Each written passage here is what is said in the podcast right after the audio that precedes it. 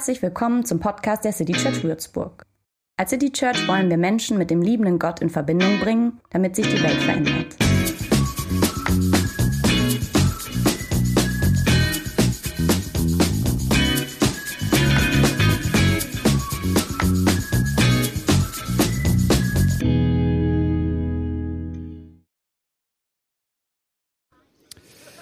So, ihr lieben Leute, ähm, das, was ihr jetzt hört, ist der Anfang der Predigt, aber nicht der Anfang der Predigt, sondern wir haben äh, den Anfang der Predigt vergessen mitzuschneiden. Deswegen spreche ich den jetzt nochmal ein. Die Leute hier im Hintergrund, die quatschen. Das hört ihr wahrscheinlich auch ein bisschen. Aber ähm, es ging so los und irgendwann merkt er dann plötzlich, ach, jetzt ist es die Live-Predigt. Sprüche 15, Vers 30 heißt, ein freundlicher Blick erfreut das Herz und eine gute Nachricht stärkt die Glieder. Das ist der alte Satz, dem wir heute erlauben, seine Weisheit vorzutragen. Diese Predigt hier, die ist hoffentlich gut fürs Herz, denn so lautet der Titel der Predigt. Ich lese es nochmal, ein freundlicher Blick erfreut das Herz und eine gute Nachricht stärkt die Glieder. Die Leute hier haben vorhin sich ein wenig schon unterhalten darüber, wie es aktuell um ihre Energiereserven bestellt ist. Auf einer Skala von 1 bis 10 kannst du mal kurz überlegen, wie ist es um deine Energiereserven im Juli 22 bestellt, wenn du so an die letzten Monate oder sogar an die letzten zweieinhalb Jahre denkst? Ich habe da so eine Ahnung. Man muss nicht besonders achtsam sein, um das zu merken, dass viele von euch erschöpft sind und mit euch meine ich jetzt mal ganz grob die Menschheit. Sagen wir große Teile der Menschheit.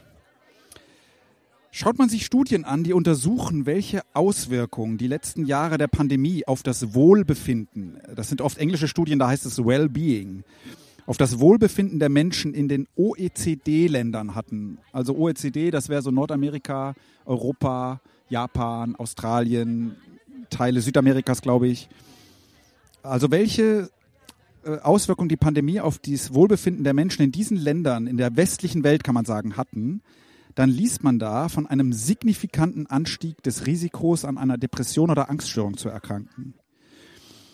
In diesen OECD-Ländern sagt einer von fünf Menschen, ähm, dass er sich einsam fühlt. Jetzt kann man ja sagen, oh, ist das viel oder wenig? Vor 2020 war es einer aus sieben. 30 Prozent der Leute sagen, dass sie nach der Arbeit zu müde sind für Hausarbeiten, die anstehen. Vor 2020 waren es 22 Prozent, die das gesagt haben. Das Gefühl für Unsicherheit im Job oder Finanzen oder so ist gestiegen.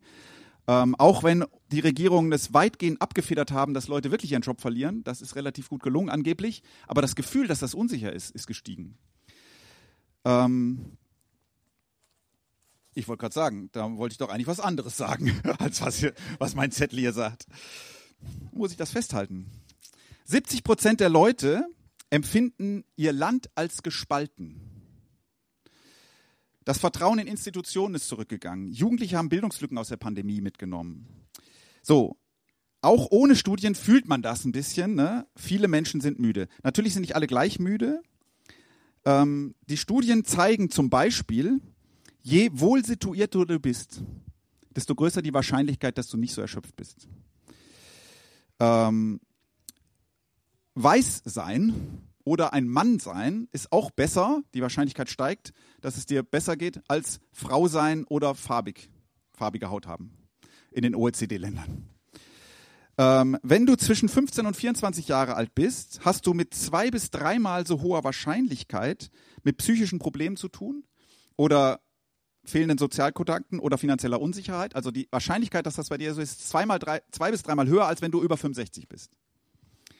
Heißt nicht, dass es so sein muss, ne? aber die Wahrscheinlichkeit steigt. Wenn du kleine Kinder hast, dann hat es dich wahrscheinlich mehr Kraft gekostet, als wenn du groß, größere Kinder hast.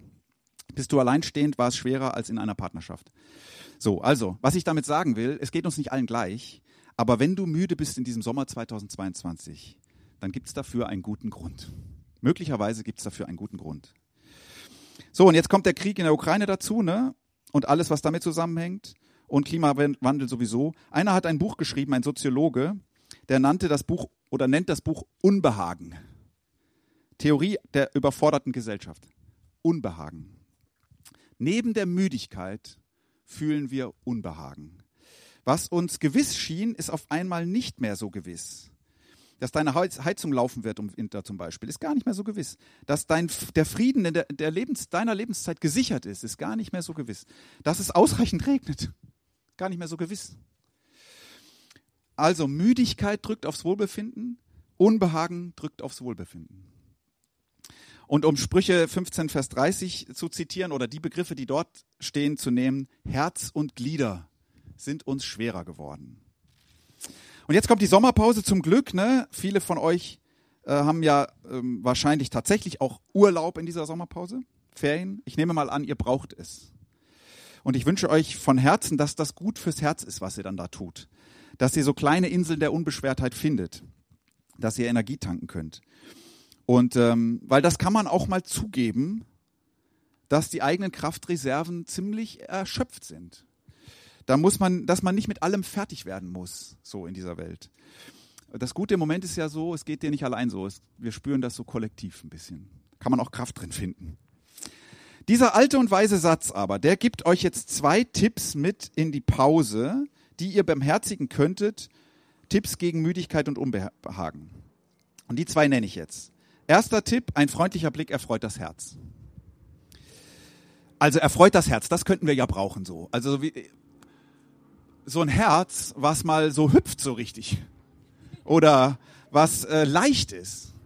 Oder was lustig ist. Also ein belustigtes Herz. Oder ähm, ein behagliches Herz, ein vitales Herz. Unbeschwert. Äh, ja, hätte ich gern. Ähm, und jetzt sagt der Vers, wie das geht. Ein freundlicher Blick.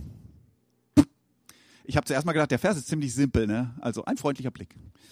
Ich habe kurz überlegt, ob das bedeuten soll, ähm, wenn du selbst freundlich aus der Wäsche schaust, dann wird dein eigenes Herz unbeschwerter. Weil das, das stimmt auch ein bisschen. Ähm, aber ich, ich denke, dass das hier nicht gemeint ist. Weil wenn man den Kontext anguckt, dann geht es in vielen dieser, dieser Sätze vorher ähm, darum, welchen Einfluss unser Umgang miteinander, unsere Interaktion auf unserem Wohlbefinden hat, sage ich mal so auf die Art und Weise, also es geht um die Art und Weise, wie wir mit, miteinander umgehen. Deswegen kann man auch diesen Vers so verstehen.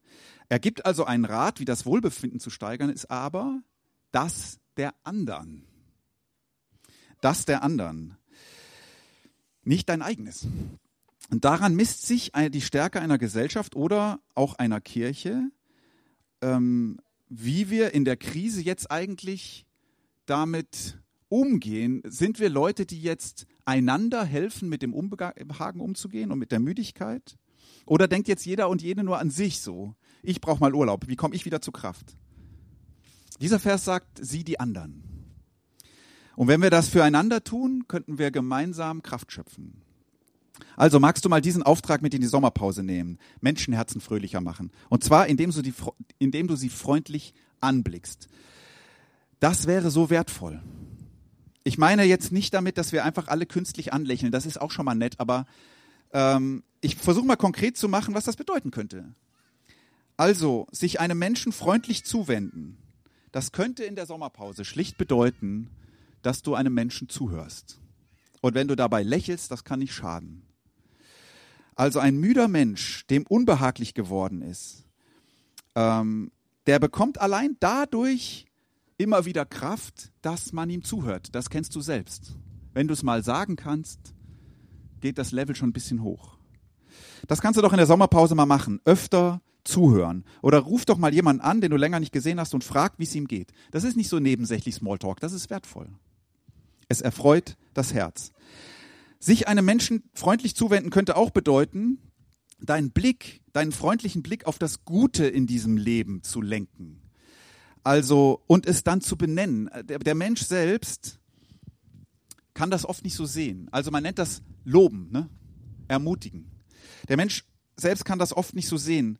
Ähm, es ist eine besondere Form des Anschauens, wenn man selbst die Schwierigkeiten sieht, die Weltprobleme sieht, aber jemand anders lenkt seinen freundlichen Blick auf das, was in deinem Leben oder du auf das, was in eines anderen Leben wertvoll ist, gut ist, Ressource ist, stark ist, Erfolg ist, Möglichkeit ist.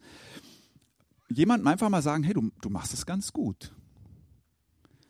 Weißt du noch, wie das das Herz erfreut, wenn dir das jemand sagt, hey, du machst es gut, obwohl du gerade denkst, boah. Könntest du doch mal machen. Und das dritte, tatsächlich gibt's ja unter euch Leute, die tragen mehr natürliche Fröhlichkeit, die sind einfach so auf die Welt gekommen, können die gar nichts für, in sich als andere. So, so gute Laune Leute, die nerven manchmal auch, aber ähm, es gibt ja so Leute, ne? Wenn du so jemand bist, ich glaube, die Gesellschaft braucht dich jetzt. Also deine Fähigkeit zu strahlen, zu lachen, mitzureißen, dein Humor. Du wirst jetzt gebraucht. Also unterschätze das nicht. Ich traf letzte Woche so ein. Äh, dem sein Leben ist überhaupt nicht immer leicht, ne? aber seine Lebensfreude, zum Beispiel seine Freude darüber, wie schön diese Stadt ist. Wir zogen abends durch die Kneipe und an jeder Ecke, wow, lass uns Foto machen und so. Und ja, das, das zieht dich bisschen mit hoch. Also, so. Also wenn du Lebensfreude hast, so natürlicherweise, teile sie. Die Welt braucht das. Zuhören, den freundlichen Blick auf die Ressource lenken und wenn du ein natürlicher gute Laune Mensch bist, die gute Laune teilen. Das sind die drei Punkte. Zweite Satzhälfte. Ein freundlicher Blick erfreut das Herz und eine gute Nachricht stärkt die Glieder. So, ja, gute Nachricht. Klar, das gibt immer einen Energieschub.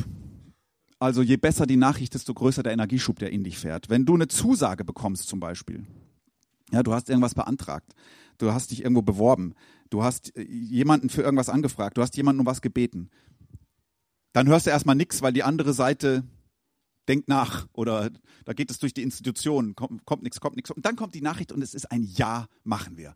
Das, es, äh, ich bin dabei oder sowas. Ja, das, das tut so gut, da fährt dir so richtig so ein Kraftschub in die Knochen.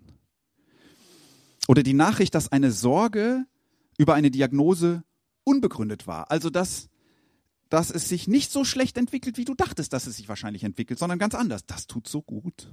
Eine gute Nachricht. Der Rest des Tages, den arbeitest du ohne Ermüdungserscheinungen. So aufgeputscht bist du durch gute Nachrichten. Und klar, stellt euch mal vor, gute Nachrichten im Blick auf Covid-19 oder Ukraine oder Klimawandel. Stellt dir, stellt dir, ich habe mal versucht, mir das vorzustellen. Stell dir vor, die Tagesschau würde mit dem Satz beginnen, im Blick auf diese Sachen, liebe Mitbürgerinnen und Mitbürger, es gibt gute Nachrichten kann man sich gar nicht so richtig. Äh, gestern habe ich einen ziemlich dämlichen Film gesehen, wo tatsächlich am Ende, also er lohnt sich nicht zu gucken, aber am Ende tritt die 50-jährige Greta Thunberg auf und verkündet, es, es, das Klima ist gerettet, so, ja. Also so. Ähm, so eine Nachricht. So, ich stelle mir so ein bisschen den Beginn des Himmels vor. Nicht mit Greta Thunberg, aber ich stelle mir vor, Klaus Kleber sagt plötzlich auf allen Kanälen, Leute, gute Nachrichten. Gute Nachricht in Sachen Klima. Die Anstrengung hat, hat sich gelohnt. Die Erwärmung ist aufgehalten. Der Trend kehrt sich um. Was würde uns das Kraft geben? Wir, wir in Herz und Knochen, wir würden, wir wären richtig, wir würden denken, uns kann nichts mehr. Also, das würde, in der Schweiz würde man sagen, das würde dich aufstellen. Wir wären unbesiegbar. So, das Problem bei diesem zweiten Satzhälfte ist, gute Nachrichten müssen es ja, die, die muss es ja erstmal geben, ne? Kann euch ja jetzt nicht sagen, verteilt mal gute Nachrichten. Also, wenn man keine hat, kann man ja irgendwie nichts machen. So. Gute Nachricht stärkt die Glieder, stimmt schon. Nur wo nehmen wir gute Nachrichten her? So, ich habe ein bisschen darüber nachgedacht und dann dachte ich, naja, vielleicht gebe ich euch das jetzt einfach mit in die Sommerpause. Wir Christen tragen gute Nachricht ja eigentlich quasi in der DNA mit uns rum. Also ich denke, ich will sie euch über zum Beginn der Sommerpause einfach nochmal so sagen. Oh, ihr kennt die alle, aber vielleicht ist es gut, die mal zu hören, die guten Nachrichten. In eure und meine Müdigkeit rein oder in eurer und mein Unbehagen rein. Die gute Nachricht, wieder drei kurze Punkte, lautet, du und ich, wir sind nicht alleine. Wir sind nicht alleine, die Menschheit ist nicht alleine. Gott ist da. Kannst du mal kurz den Unterschied nachfühlen? Diese ganze Scheiße hier und keiner ist da. Der Planet Homo, hat Homo sapiens und er wird daran zugrunde gehen. Und im Unterschied, diese ganze Scheiße hier und Gott ist da. Der Schöpfer ist noch da. Und wenn du denkst, ich kriege das nicht mehr auf die Reihe hier, ich klappe darunter zusammen, Gott ist da. Das ist ein Riesenunterschied. Das ist eine gute Nachricht. Das Zweite, du und ich, wir werden geliebt. Ich mache hier übrigens Evangelium in Kurzform. Ne? Gott ist da, du und ich, wir werden geliebt. Ähm, es gibt kein nicht geliebtes Wesen auf diesem Planeten. Kannst mal kurz wieder den Unterschied nachfühlen? Also angenommen, Gott ist da, und unserem Wohlergehen gegenüber ist er neutral. Gott ist da, aber unberührt. Oder Gott ist da, in all dem und sein Herz gehört uns. Gehört der Menschheit. Wir haben sein Herz nicht gewonnen, aber er hat es uns geschenkt so. Und er wird es niemals zurücknehmen. Das ist ein Riesenunterschied. Könnte man fröhlicher werden ein bisschen, könnte man Kraft kriegen. Und das Dritte, die Liebe Gottes birgt in sich die Kraft der Todesüberwindung. Klingt ein bisschen technisch, aber ich habe es mal so genannt. Anders gesagt, Gott hat eine Zukunft für dich und für uns. Kannst du wieder den Unterschied nachspüren. Also angenommen, Gott ist da, er liebt die Menschen und es tut ihm auch unheimlich leid, dass äh, es mit uns eines Tages zu Ende ist. Und mehr ist allerdings nicht. Göttliches Mitgefühl. Oder der Unterschied zu Gott ist da und er liebt den Menschen und er verspricht, ich lebe und ihr sollt auch leben. Hat Jesus mal gesagt, ich lebe und ihr sollt auch leben. Das ist die gute Nachricht. Kannst du dir in der Sommerpause immer mal wieder in Erinnerung rufen. Und wenn du kannst, dann schau andere fröhlich an, um ihr Herz fröhlicher zu machen. Amen.